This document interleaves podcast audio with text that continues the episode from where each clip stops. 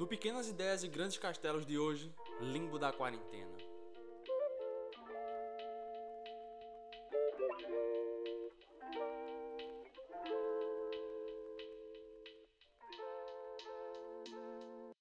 Então, esse limbo aí pra mim é o seguinte. No começo do ano eu passei na faculdade e peguei segunda entrada, ou seja, aula só em agosto, e como teoricamente eu ficaria vários meses a nada, rolou fazer um intercâmbio para aprender inglês. Eu tava lá e tava massa pra caralho. Eu descobri que já sabia falar inglês e que o que faltava mesmo era confiança. Tava aprimorando pra caralho minha fala, escrita, o ouvido, a porra toda. Tava vendo meio independente, caçando uns empregos por baixo dos panos para fazer um dinheiro em euro, que não é todo dia que você consegue. Tava tudo do caralho, até que aconteceu uma pandemia mundial de leve. As aulas foram suspensas, o isolamento social começou a ser implementado e acabou que seria mais barato eu voltar para casa do que ficar lá. Aí eu voltei. Tô aqui desde o começo de abril. Quando eu cheguei, obviamente tava fudido porque a oportunidade mais foda da minha vida tinha sido cortada ainda no começo. Sério que tu tá tristinho porque teu intercâmbio não deu certo? Tem gente que não tem o que comer. Porra, e o que é que o cu tem a ver com as calças? O sofrimento dos outros não faz o meu sumir não, porra. Nesse período trancado em casa e sem faculdade, eu comecei a caçar coisa para ocupar a cabeça. E aí veio a ideia antigaça de fazer o meu podcast. Eu passei bem um mês vendo os conteúdos online de como fazer isso, umas videoaulas de como começar, escrevi meu primeiro roteiro e meti a cara. Certamente foi a melhor coisa que aconteceu comigo na quarentena. Mas isso não é suficiente. Eu ainda estava sem estudar, não estava trabalhando, só tinha o podcast. Também estava sem curso de inglês, porque não rolou seguir fazendo intercâmbio online, porque puta que pariu, né? Aí me veio a ideia de começar a estudar outra coisa. Há um tempo eu quero aprender a programar, para mais na frente, ainda não sei bem como, juntar isso com psicologia e fazer um negócio diferente. Mas antes de falar dessa oportunidade de estudar, tem um negócio chamado MEG, que eu não sei se tu sabe o que é. MEG é o movimento das empresas juniores. São as empresas vinculadas às faculdades, tipo a federal, que é formada pelos estudantes e totalmente organizada e administrada por eles, pelos estudantes. Aí tem as federações estaduais e uma caralhada de coisa. Não vou explicar mais aqui não. Se tu quiser, dá um Google aí que tu acha, larga de preguiça. Aí beleza, eu me inscrevi no processo seletivo da empresa Júnior de Psicologia. No formulário de inscrição tinha perguntando quais eram os meus horários livres. E porra, todos. e eu fiquei com o pé atrás de botar que tava 100% do tempo disponível. Mas botei lá porque começar mentindo é foda. Aí beleza, passou isso, meu siso começou a nascer, doendo pra caralho, e eu fui no dentista para ajeitar. Ele fez a avaliação lá e pediu para eu marcar a volta. Eu fui falar com a secretária e ela perguntou qual horário ficava bom para mim. E porra, eu fiquei com uma vergonha tão grande de dizer que todos os horários ficavam bons para mim. Aí eu marquei qualquer um e voltei para casa pensando nisso, em todo esse tempo livre. Nesse limbo, teoricamente, tu teria tempo para fazer as coisas que não faz normalmente por falta de tempo. Mas aí falta disposição. E porra, chegar pra uma pessoa que tá sem ânimo para fazer alguma coisa e dizer: "Se anima aí, porra! Energia lá em cima. Uh!" É a mesma merda que chegar pra uma pessoa que cortou a perna e gritar pra ela: "Para de sangrar, porra! Estanca agora essa ferida." Ou seja, não funciona. Na maioria das vezes, uma solução simples para um problema complexo é merda. Mas, contudo, entretanto, todavia, não obstante, para algumas pessoas que estão sozinhas nessa quarentena ou parcialmente sozinhas, que é o meu caso, tá sendo um tempo bom para olhar para dentro. E aí, véi, quando tu olha para dentro, vê coisa que só o caralho. O ideal, obviamente, não é essa porra de estar tá trancado em casa, porque se sair pode morrer. O bom mesmo era ser um negócio voluntário, mas como não tá tendo, a gente trabalha com o que tem. É como diz se a vida te der limões, mande ela tomar no cu. Rapaz, o Moreno tá ignorante, né, cara? Que é isso, Moreno? Você não é assim, tem a calma Moreno.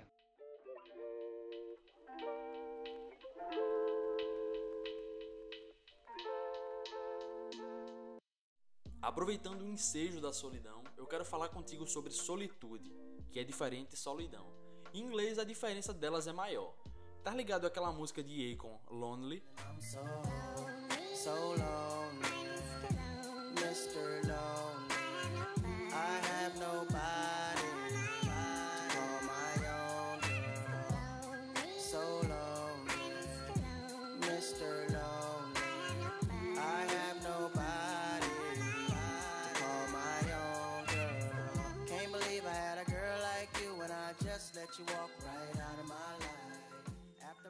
Então, aí ele tá falando de solidão. Já a solitude não é estar tá sozinho porque a boizinha te deixou, mas é porque te faz bem tá só. Apesar do ser humano ser um bicho biopsicossocial, ou seja, que tem a parte biológica, psicológica e social, e nessa social você precisa estar sempre inserido numa sociedade, convivendo, se comunicando, criando relações, você nasce só e morre só. A única pessoa que vai estar contigo durante toda a tua vida é tu mesmo. A única pessoa que vai sentir determinada sensação como tu sente é tu mesmo. A única pessoa que vai lidar com as consequências de todas as tuas ações é tu mesmo. Geralmente a gente busca estar em grupo, mesmo que seja um trio de duas pessoas, sempre que possível, porque sozinho acaba olhando bastante para dentro. Isso quando não tá tentando se distrair o tempo todo. Seja no zap zap caçando aquela pessoa que tu não fala mais de três meses para conversar, ou ficar três horas vendo story no Insta de gente que tu não fala mais de um ano. A convenção é que se você tá sozinho, tá triste e fracassou, porque ninguém opta por estar tá só. Eu mesmo, por muitos anos, via meus amigos se reunindo por qualquer que seja a ocasião, e se eu não podia estar presente, ficava fudido da cabeça. De começar a ter uns ataquezinhos de ansiedade mesmo. Era uma merda foda isso. Meio que um medo de ser esquecido, deixado de lado, por não estar presente em 100% dos momentos. E porra, isso é uma maluquice do caralho. Mais uma vez eu vou me usar como exemplo aqui. Dos 16 aos 20 anos eu passei namorando com a mesma pessoa. Então, boa parte da minha mudança de adolescente para, sei lá, jovem adulto não foi como indivíduo Pedro, foi enquanto um casal. Tudo era em dupla. Eu não pensava nas coisas que eu gostava, era que a gente gostava. E isso é muito problemático. Claro que a imaturidade e a idade influenciaram bastante nessa dependência e meio que exclusão das minhas individualidades. Aí o namoro acabou e só depois do término que eu fui descobrindo quem era Pedro. Quem era só Pedro, tá ligado? E demorou muito tempo, inclusive eu ainda tô me achando. Um negócio muito massa que eu descobri foi o cinema. Sempre gostei pra caralho de estar no cinema e nunca ia sozinho, justamente porque sempre tinha alguém para ir ali comigo.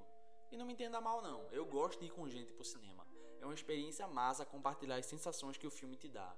Olhar pro lado de canto de olho só para ver a reação dos outros ou fazer um comentário baixinho sobre alguma coisa. Isso tudo é muito massa. Mas eu descobri que gosto no mesmo tanto de ir sozinho pro cinema. No ano passado, depois que eu fiz o Enem, até sair o resultado, eu tinha muito tempo vago. E boa parte dele era gasto no sistema da fundação.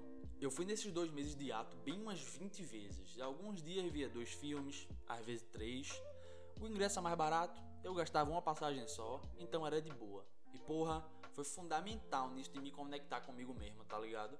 Tanto que um dos meus lugares favoritos no mundo é certamente o cinema da Fundação do Deb. E não é nem só assistir o filme sozinho, é decidir sair de casa só, pegar o busão só, comprar o ingresso só, assistir o filme só e voltar para casa só.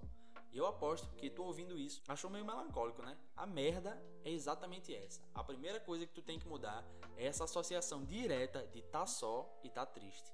Porque acredita em mim, quando eu tava lá sozinho, eu tava feliz pra caralho. O que eu quero passar aqui é a importância da solitude, que é quando tu fica sozinho por opção mas isso não está sendo o caso agora.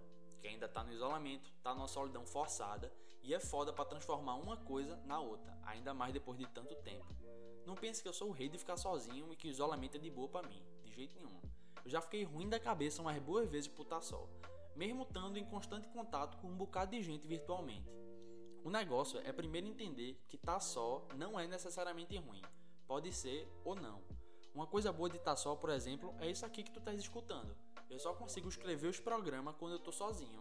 E isso tem me feito um bem do caralho. Tanto que mesmo com uns atrasos ou outros, a gente continua batendo esse papo quase que semanalmente. Eu sei que é muito difícil mudar um negócio que tá tão sedimentado na cabeça, que a gente faz associação direta de tá sozinho e tá mal. Mas é importante pra caralho quebrar essa porra. Tá só pode ser muito massa e com certeza é muito importante. Então tua tarefinha de casa é exatamente essa, separar uma coisa da outra. É isso. Valeu. Falou. E pensa aí nessa porra que eu falei.